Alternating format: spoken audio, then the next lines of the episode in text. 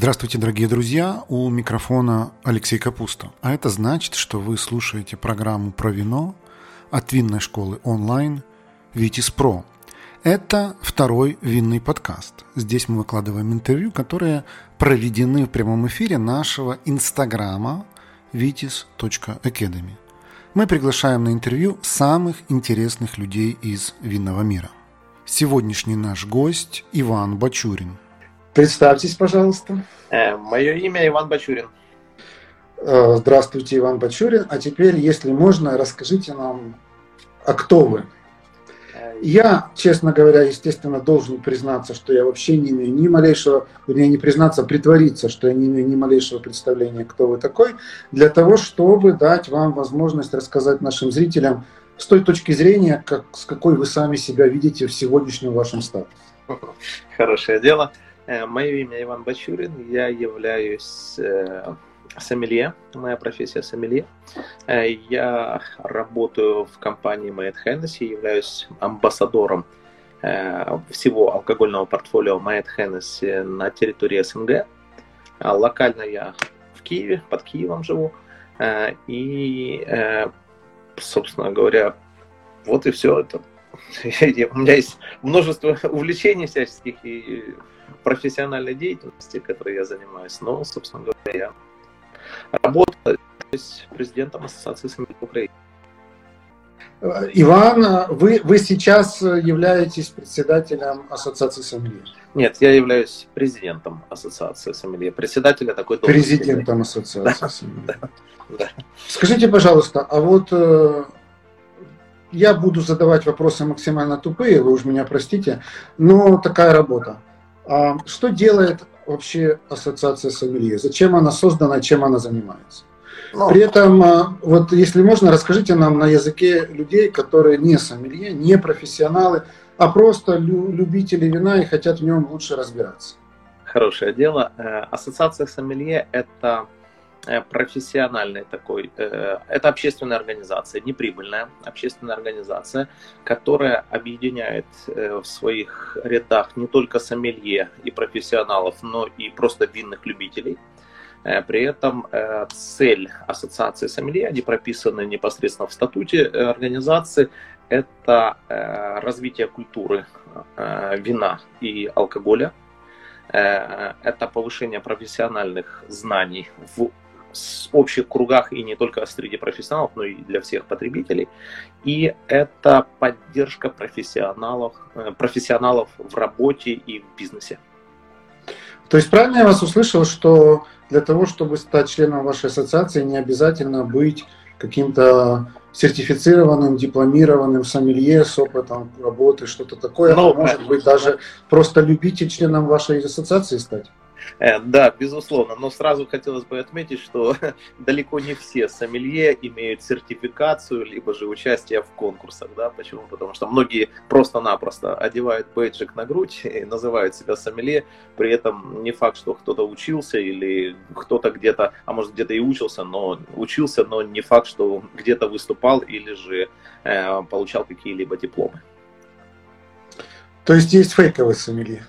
Э, ну, как фейковый. Ну, они себя называют сомелье. Ну, что поделать, уже ничего не сделаешь, да. Это все равно, что, знаете, как включаете что-то, и множество экспертов. А эксперт это, ж, это очень серьезно. Чтобы называться экспертом, это нужно иметь очень э, а, колоссальный опыт, не то что очень, а Да, да. Сейчас а последние годы на тему того, кто является экспертом, а кто не экспертом, масса мемов ходит, поэтому я иногда тоже встречаю эти мемы и с большим удовольствием улыбаюсь. Но тем не менее, скажите, пожалуйста, Иван, а, ну, существует какой-то, ну, какая-то дефиниция, какое-то четкое определение, кто есть сомелье, а кто таковым не является?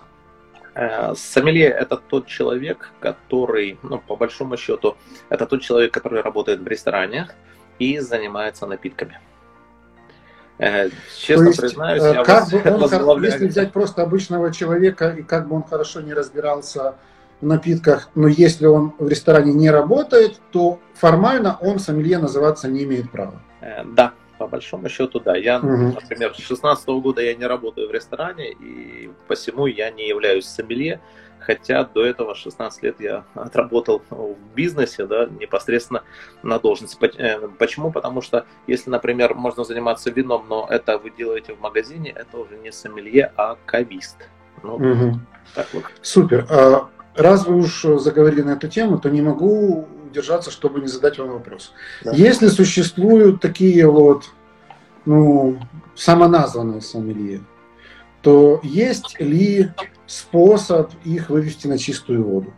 То есть как обычному человеку, любителю вина, понять, перед тобой ну, какой там Остап Бендер из мира сомелье или какой-нибудь настоящий сомелье? Что, как, какой Но, тест, какой анализ на самом деле, может, есть э, какой-то ну, вопрос, задаешь вопрос ему? Э, ну, безусловно, это э, если вы ориентируетесь в чем-либо, можете прощупать да, вашего эксперта или сомелье, который человек, который себя называет сомелье.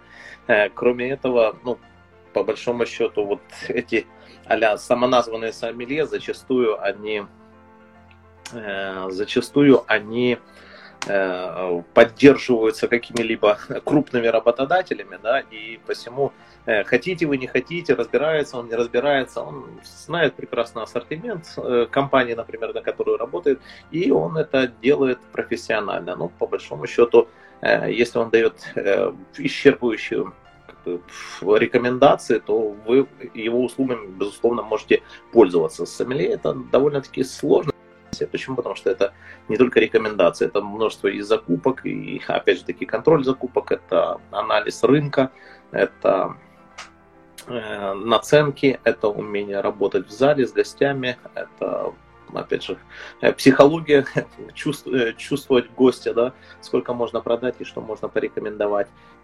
Категории. То есть это куча знаний, так, куча какого-то множество навыка. Скажем так, множество требований, которые выставляются к профессии. Эм, что-что? Говорю, это с одной стороны куча знаний, а с другой стороны еще и куча какого-то практического навыка. Ну и судя по тому, что вы рассказываете, еще какая-то такая, знаете, вот э, психологическая предрасположенность, что ли. Безусловно, да, абсолютно. Ну и человек, если он этого хочет, я знаю многих людей, которые уже в зрелом возрасте просто-напросто меняли свою профессию и уходили именно, изучали алкоголь, вина и уходили в сомелье. Почему? Потому что их тянуло, и они понимали, э, или IT направление, или, там, скажем, архитектура, это хорошо, но что-то не то. И в итоге меняли профессию на сомелье. Да, я тоже очень часто слышу такую, такие истории. Ну, я где-то, наверное, этих людей Немножко понимаю в душе, потому что э, в какой-то степени и, и, и сам э, инфицирован этой заразой в хорошем смысле этого слова, и тоже в довольно зрелом возрасте, нужно сказать. А, но я хочу еще вернуться к вашей мысли о том, что вашу ассоциацию да. можно поступить, э, не будучи профессиональным сомелье, который работает в ресторане. Но правильно я понимаю, что кого попало, вы же, наверное, туда не берете. То есть у вас есть какие-то, ну не знаю, требования, что ли, экзамены, или как это происходит? Вот если к вам приходит человек и говорит, я люблю вино, я разбираюсь в вине, хочу быть членом вашей ассоциации. Что вообще должно случиться, чтобы вы его к себе приняли? Э, Все очень просто. Нужно две рекомендации от членов ассоциации. То есть никакого там висета, там еще чего-то не нужно. Да, нужно, э, кроме этого, э, ну, рекомендации и, безусловно, участие в ассоциации это не просто названный, за это еще нужно заплатить. И заплатить не один раз, а каждый год. Сколько это стоит в пересчете нам, например, на евро? Примерно? Э, первый год это 90 евро, а последующие года это 60 евро в год. То есть это как бутылочка а, ну, такого неплохого бургундского вина. Да, абсолютно. То есть многие себе могут позволить. Я понял, нужно коррумпировать двух членов вашей ассоциации, и быть, тогда можно быть с вами. А э, рекомендация президента, она за, за, за две рекомендации не принимается? Нет, исключительно за одну. Понятно. А, скажите, пожалуйста, Иван, а, Ну, я хочу сейчас просто перейти от темы работы с сомелье а, к более интересной вашей ипостаси. Ну, как более интересной? Может быть, для кого-то более интересной, потому что я уверен, что тема сомелье не менее интересна. Но мне вот интересна ваша часть жизни, которая называется виноделие. Правильно ли я понимаю, что вы не так давно основали э, некую, судя по тому, что я видел в YouTube, не очень большую винодельню, которую вы назвали скромно «Шато», э, имени себя, и там делаете вино, и не только вино? Э, да, э, совершенно верно. Ну, не только имени себя, я, наверное, в честь своего отца назвал, э, но и в честь своих детей назвал это шато. Это произошло в 2014 году, так как у нас в стране, да, где мы находимся, где я нахожусь, произошли уже необратимые изменения – я на тот момент, работая в ресторанном бизнесе, я понял, что, э, скорее всего, сомелье это такое ну, удовольствие для ресторана, объективно дорогое удовольствие для ресторана. И э, не факт, чем это закончится. Почему? Потому что ну, произошли уже необратимые изменения. И я предпринял три э, таких шага, э, которые были направлены абсолютно в разные стороны света. Первый шаг, я задал вопрос, э, что если мои знания не пригодятся, я должен уйти в те знания, где э, нету, ну, где просто-напросто нету конкуренции и нету подобного опыта ни у кого. И я пошел на курс дегустатора водки и спирта. Я mm-hmm. до сих пор являюсь э, членом дегустационной комиссии Института спирта и биотехнологий. Э, это, ну, собственно говоря, такой очень хороший опыт. Почему? Потому что водка, ну, это крепкий алкоголь, который всегда будет продаваться у нас очень хорошо, да, и людей... Дегустатор делают... водки – это востребованная работа? Э, я вам скажу «да». Э, да. Почему? Потому что в любом случае экспертиза, ну, как, знаете, когда вам дают условно 7 водок, и вы из 7 брендов, из 7 образцов называете все 7 брендов, это, ну, о чем-то свидетельствует, да, когда да это доверие, да, и, соответственно, мало того, не просто вы э, узнаете, да, что-то, но и экспертная оценка, когда вам дают образец и спрашивают, а это является именно вот этот бренд или не вот этот бренд. И, соответственно, может... То есть правильно я понимаю, что ваш опыт и там какие-то, не знаю, как это называется, натренированность, наверное, позволит, вот если там я возьму на, на полке магазина а, любой, любую водку, которая там представлена, налью вам слепой дегустации, вы попробуете, скажете, это бренд такой-то. Ну, слушайте, я не все бренды знаю, во-первых. Во-вторых, я могу говорить только о тех брендах, которые всегда стабильны в качестве. Э, таких немного. Да. Почему? Потому в Украине что... сколько таких? Э, ну, я могу предположить, что в Украине э, стабильных качествах, угу. ну, наверное, вот... Пять. На... А, ну, мы не боимся рекламы, перечислите их. Ну, безусловно, это э, из премиальных это, наверное, лучшая водка. Это Старицкий Левицкий, украинская. Вместе с ней это дистил номер 9. Это вот бренды. Э, довольно-таки хорошего, стабильного качества. Это всегда э, первая гильдия Казацкая Рада. Это хлебный дар. Из простых, да, хотя это Хортица, это Немиров, это Гриндей. Вот то, что mm-hmm. вот я сказать сходу, да, то, что вот я дегустировал, это было очень даже, ну, они стабильны, они всегда, э, их можно узнать, они всегда одинаковые, что нужно mm-hmm. технологу. Почему? Потому что это не так, знаете, первые полгода хорошо, а потом как получилось, да, все равно уже продается. Понятно. А, То есть первое шаг. ваше направление да. это вы изучили крепкий алкоголь, водку, спирт, а, а еще два? Э, второй шаг я э, прекрасно понимал, что если в стране ничего не, хорошего не будет, э, мне нужно было э, ну, рассчитывать на иммиграцию, поэтому я пошел на интенсивный курс английского, индивидуальный, да, чтобы покинуть страну. И третий шаг, это тот шаг, который был направлен, что либо э, уже если в стране ничего не получится, и за рубежом тоже ничего не получится, как, собственно говоря, вот сейчас свидетельствует время, это я буду сидеть дома и заниматься вином. Поэтому в 2014 году я посадил виноградную лозу. У меня э, частный дом под Киевом здесь. где я сейчас нахожусь, и свой участок, и на своей земле я посадил ни много ни мало 300 лос винограда. Угу. А, ну, то есть, судя по тому, что вы все-таки из страны не уехали, то, а, ну, как бы, вот направление миграции куда-то было отложено на лучшие времена. Остается два. Вот из, из этих двух, которые остались, э, водка и виноделие. Что приносит вам, ну, скажем так, и доход больший, и занятость большую? Ну, э, если честно, доход приносит моя нынешняя работа. Это то, что я являюсь амбассадором компании Майт Hennessy. Ну, это, опять же таки, это э, иностранный, который мне помог э, попасть на работу в, угу. во французскую компанию. Да, по угу. большому То есть инвестиция в английский не все тоже не прошла даром. Да, безусловно. Да. Хорошо, тогда вот мне интересно поговорить про, про ваше вино. У вас 300 лоз вы посадили, у вас сейчас тоже их 300 или больше? Ну, э, с, в этом году я планирую еще немножко досадить. Э, это в земле это сколько? Э, 300 лоз это около 5 соток винограда. То есть это такая крошечная винодельня? Да, да, да. А сколько вы в бутылках производите? А в бутылках я в прошлый мелизим у меня был э, чуть больше 100 бутылок. Это, наверное, самая маленькая винодельня, которую в своей жизни встречал.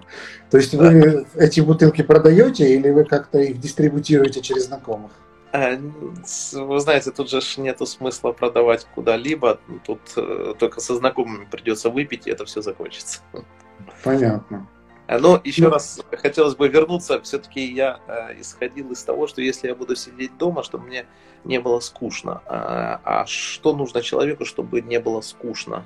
Ну, по большому счету я долго считал и пришел к выводу, что э, чтобы не скучать э, дома, необходимо 365 бутылок вина в год. Выпить? Нет, просто чтобы они у вас были. Э, а 365 бутылок вина в год, это теоретически это 300 лос. Ага. Ну, то есть, чтобы жизнь не казалась слишком скучной, вы решили ну, как бы высадить виноградник и сделать вот винодельню. Но я понимаю, что, наверное, с такими масштабами для вас все еще это находится в разделе там хобби, скорее всего. Если нет, то поправить. Это не бизнес. Это не бизнес, это только инвестиция. Ну, инвестиция это уже бизнес. Ну, то есть, если, если ты не инвестируешь, а тратишь, тогда это не бизнес. То есть если ты покупаешь что-то, понимая, что это как бы ну, утонувшие деньги, ты их никогда не вернешь, ты их никогда не приумножишь, тогда это трата. А если ты инвестируешь, понимая, что это чем-то как-то вернется, то тогда это инвестиция. Так вот я хочу спросить у вас, вот ваша маленькая винодельня, у нее есть амбиции стать чем-то большим, чем просто ваше личное хобби? Да, есть. Опишите вашу амбицию. Амбицию – это да, увеличение площадей. Почему? Потому что я уже подготовил участок, и сейчас э, вот идет, э, ну, буду планировать, чтобы э, по весне, надеюсь, у меня получится посадить это все. Э, я рассчитываю увеличить, ну, еще 30 сотых посадить, понимаете, это, ну, угу. э, ну, это порядка тысячи лос. При этом я буду менять э, способ посадки. Почему? Потому что здесь у меня возле дома это практически бургундское межрядье э, метр десять, это, ну, как говорится, даже в Бургундии и то шире. Почему? Потому что там лошадь проходит, а у меня только я могу пройти и все лошадь. Это все вручную э, приходится обрабатывать. Это уже когда увеличивать, то это нужно будет под малую агротехнику какую-либо. Межрядье будет шире. Это mm-hmm визитор-центр, который я сейчас э, занимаюсь строительством этим. Почему? Потому что ну, это все-таки вино, это удовольствие, это э, не только вкус, аромат, но это еще и созерцание. У меня Визитор-центр, то есть вы будете туристов принимать? Я вижу направление, да, в эту сторону. Угу. Скажите, пожалуйста, Иван, а я так понимаю, что Э, Киевская область не самый раскрученный в мире там, винный регион, теруар, и не очень понятно, насколько в этих местах вообще климат, земля и все остальное подходят для виноделия, но вы именно здесь уже занимаетесь там сколько, около, около 6 лет. Какие вы сделали выводы именно про эту часть Украины как ну, потенциальную винодельческую зону. Что я вот э, помню еще недели две назад, если я не очень путаю, ночью было минус 24. Да, ну слава богу, у нас был хороший снег. Здесь э, ну, порядка, может быть, 25, может быть, под 30 сантиметров. А я все-таки рассчитываю, что все будет хорошо. Э, кроме этого, вот я же общаюсь со многими виноделами, и ну, основной ну, как бы сердце виноделов, виноделия это юг Украины, это на данный mm-hmm. момент и больше Одесская область. И могу сказать так, что если, например, вот мы в прошлый милизим 2020 года, который выводили, если для свежести вина уровень кислотности должен быть где-то 7, да, там может быть 7,5, у меня э, на моем терваре было 9, а в Одесской области было 2-1,5. На данный момент... То есть это благодаря прохладному климату? Да, прохладный климат. Э, кроме этого, вот очень жестокая засуха, которая есть, э, была в прошлом году на юге Украины. Э, сейчас все-таки пояса смещаются. Хотим мы не хотим, но глобальное потепление, оно, ну, мне так кажется, что все-таки дает о себе знать. Кроме этого, вот я выставляю свое вино с ребятами, пью, с технологами, с девчонками, да, технологами. Они прямо сравнивают, вот я сейчас понимаю, почему, потому что э, вино с прохладного теруара и вино юга Украины это два абсолютно разных вина. И mm-hmm. Я могу сказать так, что вот я вот, э, наверное, сколько месяц назад посещал ребят, у них виноградник в самом Чернигове, да, у них больше гектара винограда тоже посадили. Есть э, винодел, вот у меня тоже буквально на прошлой неделе мы Э, обсуждали, есть виноградник в Сумской области, причем это тоже там 2 гектара. Это довольно-таки большие... Э, То есть есть люди, которые выращивают и делают вино сильно севернее, чем вы? Да, да, абсолютно. абсолютно. То есть получается, что если смотреть вот, ну, на определенное такое зонирование Украины, то эта страна ну, грубо говоря, с какими-то условно там классическими зонами, там, условно говоря, как во Франции есть там какой-нибудь юг Прованса, есть там север Шампань-Бургундия, так и в Украине есть там, условно говоря, Чернигов, есть Одесса, и это очень разные регионы. Это абсолютно разные. Ну, обратите внимание, что происходит, например, ну, в Шампании очень волнуются ввиду последних удачных э, винтажей, но обратите внимание, когда уже Бургундия выходит по 13,5-14 градусов кондиции, это уже несколько вызывает вопросы. Почему? Потому да, что... у нас буквально, не знаю, недели полторы-две назад в эфире была Ирина Гридина, и как раз она там говорила, среди прочего, что шампанцы волнуются. Ну, мы, как потребители, тоже волнуемся. Непонятно, куда все придет и какое шампанское мы будем пить.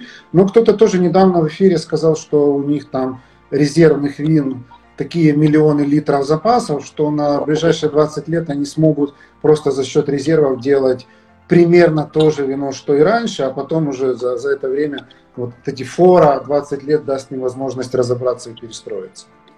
Да, да, да. Скажите, пожалуйста, Иван, а вот вы работали с сомелье, потом вы открыли собственную винодельню. Человек, который начал делать вино собственными руками – у вас как-то поменялся взгляд на вот ту часть вашей жизни и ту часть жизни ваших коллег, на работу сомелье, на восприятие вина. Вот какие-то трансформации ваших взглядов произошли под влиянием того, что вы вот стали виноделом? Или Безусловно. вы так себе и раньше примерно жизнь представляли виноделом?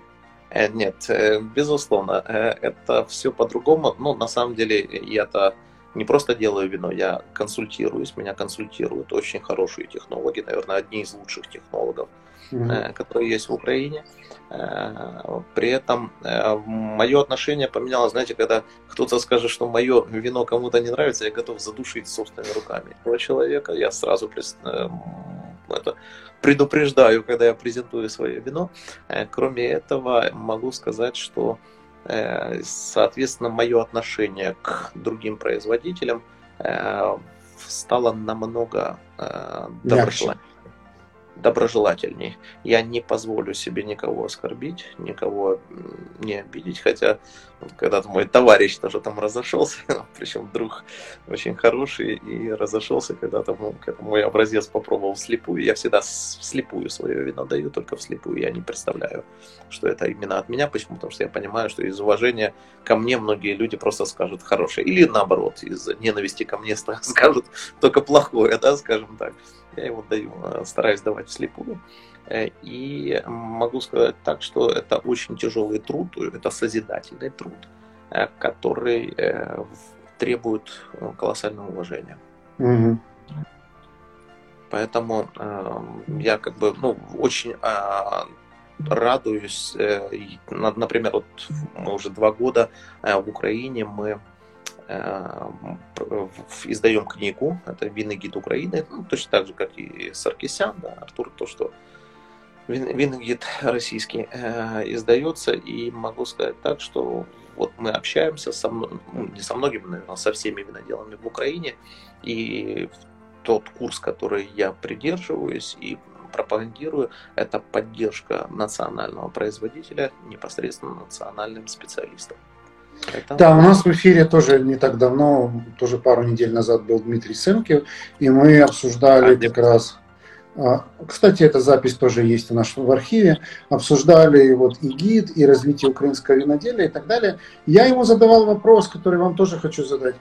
Почему на полке магазина и в винной карте обычного ресторана в Украине, не специализированного там ресторана украинской кухни, а просто обычного ресторана, столь мало позиций украинского вина. И, наверное, чтобы этого стало больше, одна из задач вашей ассоциации, я так подозреваю, не знаю. И какие в этом смысле вы видите перспективы?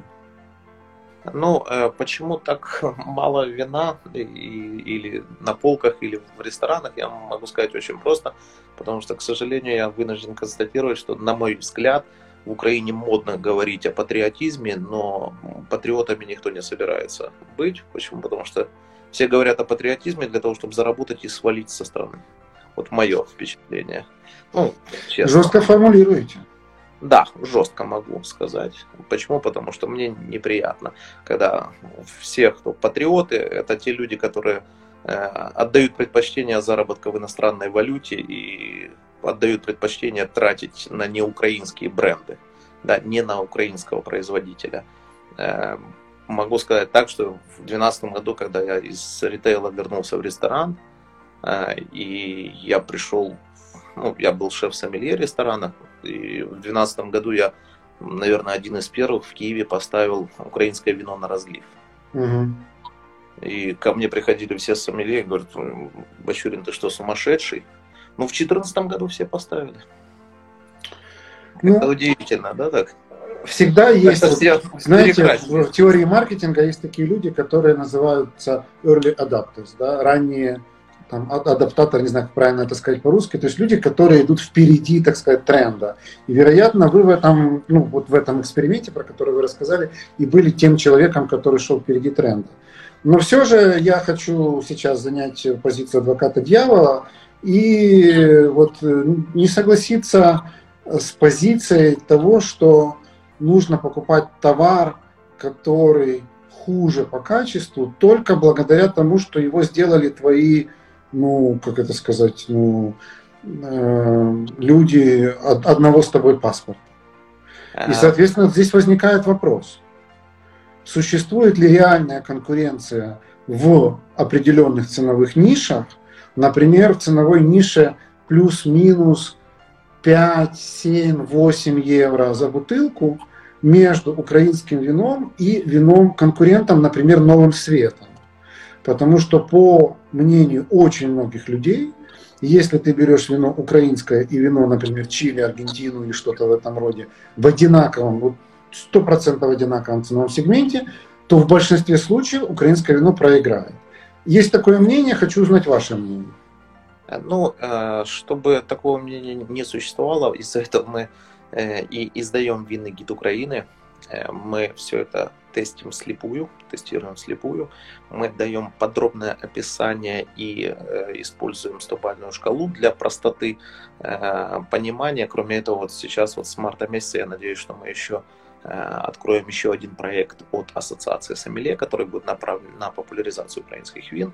Это mm-hmm. всегда слепая дегустация, это экспертная оценка, и ну, ребята-то, которые тестируют, они же работают в основном с иностранными винами.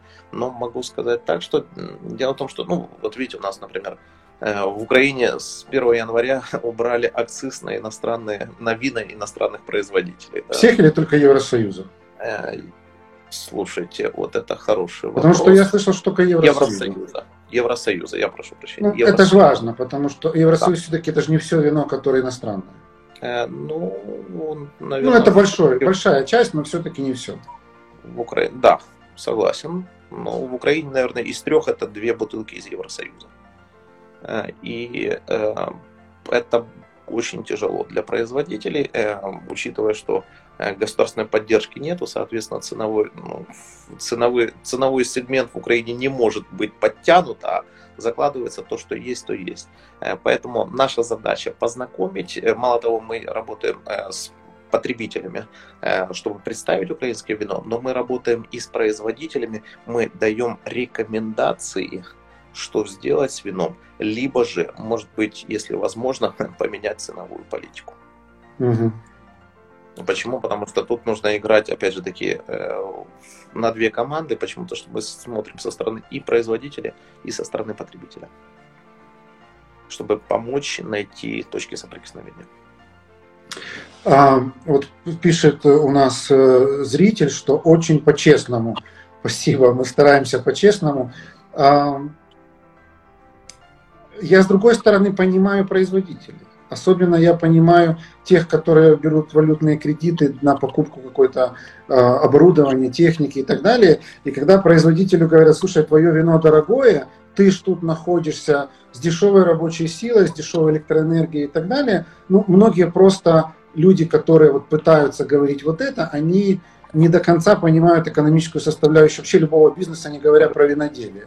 Поэтому мои слова о том, что некоторые украинские вина не являются, ну, честно говоря, конкурентоспособными, они ни в коем случае не являются каким-то упреком в сторону украинского виноделия, просто констатация определенного мнения.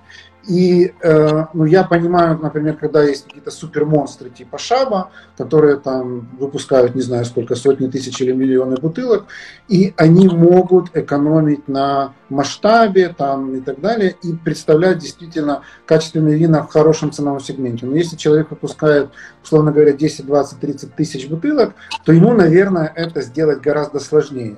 И здесь, видимо, нужно искать какую-то и маркетинговую нишу тоже, а не только ценовую. Да? То есть какой-то вот посыл, какой-то месседж потребителю, когда ты скажешь, покупай это вино потому что, и вот это потому что будет достаточно убедительным, чтобы купить это вино. У меня, кстати говоря, есть интересный пример. У меня в школе э, очень много израильтян учатся, очень много. А, и я с многими из них разговариваю постоянно по телефону. Вот сегодня буквально э, за пару часов до нашей беседы я разговаривал с одной израильтянкой. Они колоссальные патриоты, просто фанаты собственного вина. Я еще не видел людей, которые настолько трепетно с пиететом относятся к собственному вину. При том, что мы знаем, что бутылка хорошего израильского вина непосредственно в Израиле стоит 50 евро, ну, в пересчете, там, не знаю, на шекели и так далее, что достаточно немаленькая цена. То, то есть вот, вот эта вот причина покупать свое, там, видимо, понятно. Какая у нас в Украине может быть причина покупать свое вино, если оно дороже? Какая причина?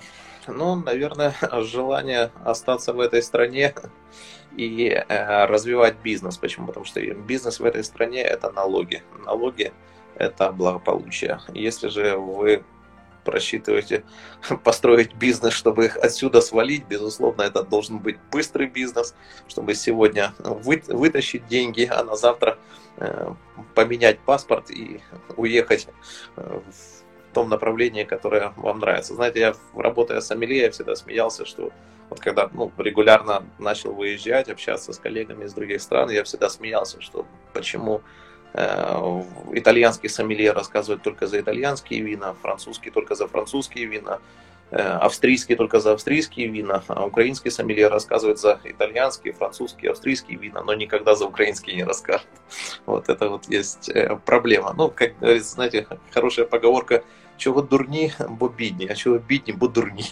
вот и все. Я думаю, для нашей русскоязычной публики, которая нас сейчас слушает, даже перевод делать не нужно. Слишком понятен месседж этой фразы, несмотря на то, что она была на украинском. Но скажите, пожалуйста, вот если мы более-менее понимаем эту позицию по отношению к внутреннему потреблению, то есть ли перспектива на международном потреблении, на международных рынках украинского виноделия, понимая, что там же мы на патриотизме играть не будем, это же бесполезно? Ну, э, смотрите, маленькие объемы такие, даже пусть будет в 10 или в 100 раз больше, чем у меня, э, для малых производителей выходить на э, экспорт просто экономически нецелесообразно. На данный момент я прекрасно общаюсь с собственниками и Шаба, и с Чизаем на Закарпатье. Это компании, которые удачно и очень успешно экспортируют вина, причем такие рынки, как Китай, Канада, Эм, это очень большие рынки, которые можно, ну, у нас столько не произведут, чтобы удовлетворить спрос. Поэтому, ну, мы всячески, опять же таки, поддерживаем всех производителей, причем благодаря вот крупным производителям, на которых тоже пытаются почернить, ну, э, в основном плохо говорят те, кто имеет интерес в бизнесе на заработки, скажем, на импорте, да, либо же, э, ну, как это украинское можно дорого продать другое можно дороже продать, да, французское, да, или э, из какой-то другой страны, э, или итальянское, да, как это сейчас модно. Но могу сказать так, что э, крупные они э, работают, причем экспортные прайсы, насколько я знаю, они все-таки конкурентоспособны с mm-hmm. другими странами, а качество, то, что я вот дегустирую, ни в коем случае не уступает другим странам и новосветским, и даже старосветским. Спасибо. Скажите вот для тех, кто из Украины нас смотрит и слушает, и у кого будет возможность ну, пойти поискать вино, из каких-то ваших свежих открытий в области украинского вина, не то, чему вы поставили там 100 баллов в справочнике «Винный гид», то мы знаем, то мы уже обсуждали, а что-нибудь такое свежее, трендовое, что вас удивило, что может удивить ну, продвинутого, продвинутого любителя. Э, ну, э, давайте так. Э, то, что удивило, вот в августе месяце я ездил в Артемовск, это Бахмут, это на Донецкой области, и я дегустировал великолепные игристые вина. Это мы говорим про Артвайнер или про кого-то другого? Артвайнер, да, совершенно mm-hmm. верно. Совершенно верно. Причем то, что мы с Ирой Халаимовой, это главный технолог, она выставила, Эм, я дегустировал даже ну, там Zero 2009 года, mm-hmm. скажем так, тиража. Это очень достойные вещи было. Эм, безусловно, э, выдержанные, то, что было очень хорошо, это э, выдержанные шаба. Вот э, буквально вчера дегустировал, да, mm-hmm. выдержанные шаба. Буквально недавно это было Э, новый продукт Чизая, игристая Carpathian Zect, который они mm-hmm. выпустили. Это акротофор, но сорт винограда локальный, э, венгерский чер- черсеги, да. Mm-hmm. Когда-то черсеги вошел в историю как они выставили первый урожай, или, ну, или там один из первых урожаев, который был на Чезаре, это Закарпатье, они выставили в Лондоне, и на них вышла очень большая сеть супермаркетов, но попросили поменять этикетку под супермаркет. Мне сказали, да, не проблема, а как назовете это вино? И они заказали этикетку, там было написано unpronounceable wine, непроизносимое вино. Почему? Потому что когда вы сталкиваетесь э, с венгерским произношением, вы понимаете, что это выговорить невозможно просто-напросто. Ну, красивая идея получилась. Да, да, абсолютно. И это был очень успешный такой продукт на рынке Объединенного Королевства. Э, поэтому вот очень много из интересных Бессарабии. Почему? Потому что буквально э, вот сейчас недавно, ну, нет, ну, уже, наверное, давненько участвовал в э, проекте э, «Винная дорога» Бессарабии и общаюсь с Валерием Петровым, э, поэтому ну, как бы очень приятно, когда э, именно биодинами... органический винодел, да, причем такие очень смелые вещи, ну, очень, очень много производителей, и когда вот пробуешь, дегустируешь, вот виноман тот же в Чернигове, который я дегустировал, посещал в январе, тоже порадовали, почему? Потому что многое делается, ну, очень много очень много хорошего. Это приятно слышать. А, а, развитие локального виноделия не может не радовать, и тем более я так думаю, что оно где-то будет идти или, может быть, уже идет параллельно с развитием какого-то локального туризма, что, наверное, тоже хорошо, и вы в этом направлении идете. Ну, а там у крупных я даже молчу, там какого уровня там тот центр культуры вина Ушаба, ну, думаю, что очень многие мировые винодельни позавидовали бы этому конкретному аспекту. Скажите, Иван, а вот э, что вы думаете про автохтоны? Есть ли в Украине смысл делать ставку на автохтоны, либо все же экспериментировать с какими-то признанными международными сортами, и может быть через э, призму вашего тоже опыта, потому что, насколько я понимаю, вы работаете ну, на вашей винодельне только с международными, правильно? Да, я работаю с... У меня четыре сорта винограда, у меня когда я садил виноград, я прекрасно понимал теруар и прекрасно понимал климат, поэтому я посадил траминер, э, я посадил савиньон зеленый, рислинг рейнский, еще у Паши брали, у швеца, и э, мерло. Угу.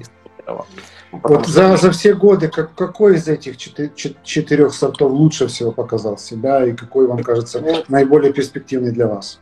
Э, ну, для меня, вот по моему впечатлению, это был Савиньон, э, это есть Савиньон, Рислинг и Мерло. Угу. Траминер очень маленькая урожайность, и ну, с траминером у меня вопросы. Хотя он дает вот такую душистость, немножечко тоже ну, пока хорошо, да, но другие лучше проявляют себя. Угу. Что касается автохтонов, ну, каждая страна пытается найти э, свою жемчужину в Украине. Э, я считаю, что не просто тут нужно работать над этим, это нужно развивать, это нужно изучать. Ну, например, там, опять же, возвращаясь к, Закарпа- к Закарпатью, там все очень просто, все, что имеет венгерское название, значит, это уже местное, да, и действительно, когда вот вы путешествуете, вы э, сталкиваетесь там Фурмин, Харшлевелю, Мушкатай, либо же этот самый Черсаги, значит, это нужно брать. Если это венгерское, значит, это будет хорошо э, на Закарпатье. Если говорить вот э, в Бессарабии, это вот находка Шаба, это Тильтикурук, э, довольно-таки интересные, да, сейчас вот, опять же таки, я считаю, что площадя их совершенно незначительные, но с ними есть смысл работать, причем работают вот такие гранды, большие производители, у них это очень неплохо получается, они выводят индивидуальность и стиль, почему? Потому что ну, виноделием там после перестройки и последующие 90-е этим же точно никто не занимался, и, соответственно, не было э, никакой основы для исследования и э, накопления опыта. Почему? Потому что, ну, простите, бордовская классификация тоже не сразу нарисовалась, да, ее сколько выводили, да, если учитывать, что там буквально за 150 лет до классификации эти виноградники представляли собой не что иное, как болото, да, если бы не осушили, то ничего бы и не было. Почему? Потому что нужно в этом отношении работать и, соответственно, нарабатывать опыт, и, опять же таки, и мелизимный опыт, и э, дегустационный опыт, и, возможно, опыт, который приобретается не одним, а несколькими производителями, которые могут смотреть на один и тот же сорт под разным углом. Почему? Потому что кто-то считает, что нужно делать э, этот мерло э, свежим, легким, фруктовым, да, кто-то считает, что его нужно сделать, э, загнать в дуб, а у кого-то, может быть, мерло по белому выстрелит, понимаете, ну, условно, да, может быть. Да, ну вот в этом, кстати говоря, тоже интересно задать вам такой вопрос есть ли в Украине работа, и может быть есть даже результаты какие-то этой работы по вот как раз простите, установке ну, вот, классификационных каких-то параметров типа там выделения ОЦ или КНП или что-то в этом роде?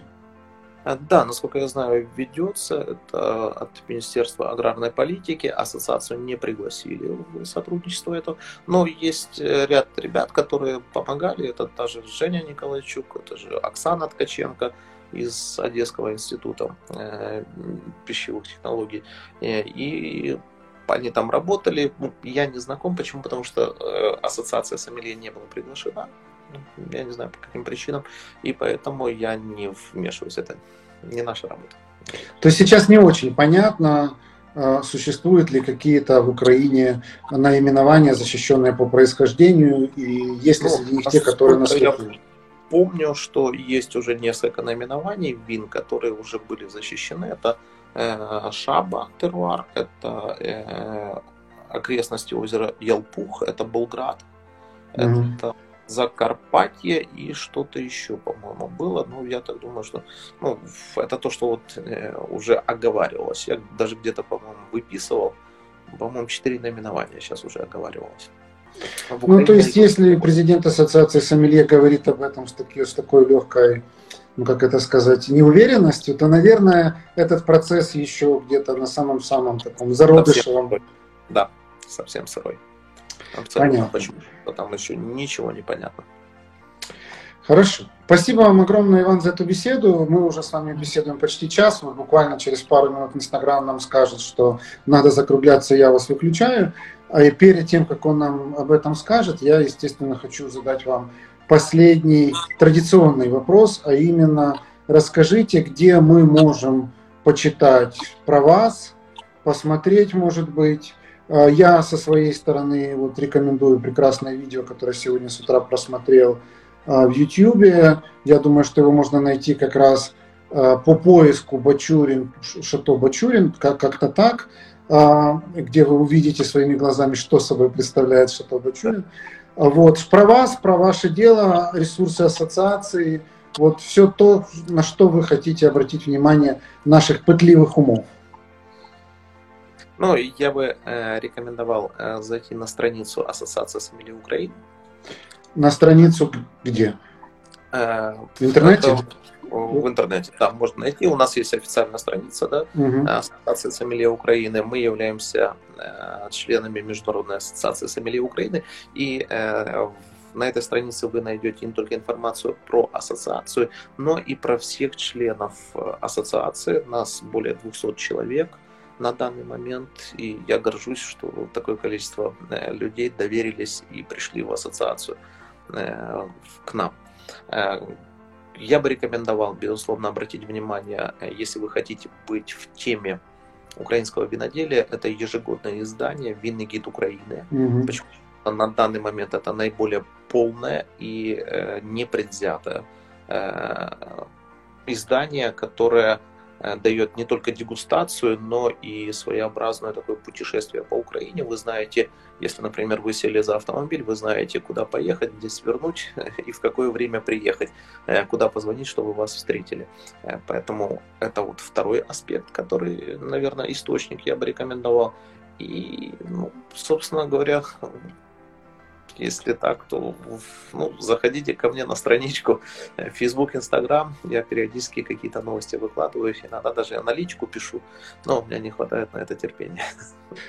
Да, спасибо огромное. У нас еще есть минута. Я забыл, что я не спросил э, вопрос, который с самого начала хотел спросить. Вы назвали вашу винодельню Бачурин and Sons. То есть вы да. думаете и рассчитываете на то, что ваши сыновья будут ваше дело продолжать и вот вырастет ту мечту, которая, ну, которую вы начали, по сути, правильно? Да, я очень э, надеюсь на это. Почему? Потому что человек э, зарабатывает что-либо, но он же с собой ничего не унесет, а человеческая жизнь это очень короткий промежуток времени. Поэтому э, вот со временем я вот последние года начал задуматься над тем, что, что будет тогда, когда меня не будет. И, наверное, я бы хотел бы оставить после себя вот э, это здание, строение, эту приведенную в порядок документацию, это э, все технические схемы, как это производить вино непосредственно, э, на какой объем, чтобы все эти были расчеты вывести вкус вина и желательно, чтобы какой-то погреб с виноградником у меня остался, ухоженные лозы и сколько-то миллизимов, чтобы у меня были моим детям попробовать. И не только моим детям. Спасибо вам огромное. Очень интересная беседа. Огромное количество сердечек там летали, пока мы с вами разговаривали. И, естественно, от своего имени, от имени всех наших зрителей и нашей школы э, желаю, чтобы ваши планы и мечты воплотились в жизнь. Спасибо большое. Спасибо большое. Вам также успехов, здоровья и удовольствия от работы. Спасибо. До свидания. Вы слушали второй винный подкаст от винной школы онлайн Vitis Pro. Давайте дружить в соцсетях. Посетите наш инстаграм-аккаунт vitis.academy, телеграм-канал «Второй бокал» и, главное, загляните на наш YouTube-канал «Что пьем?». Ну, а если у вас возник вопрос, а почему этот подкаст называется «Второй винный?», то я рекомендую вам найти наш первый винный подкаст. Он называется «Винные истории» и посвящен истории вина как части нашей с вами цивилизации.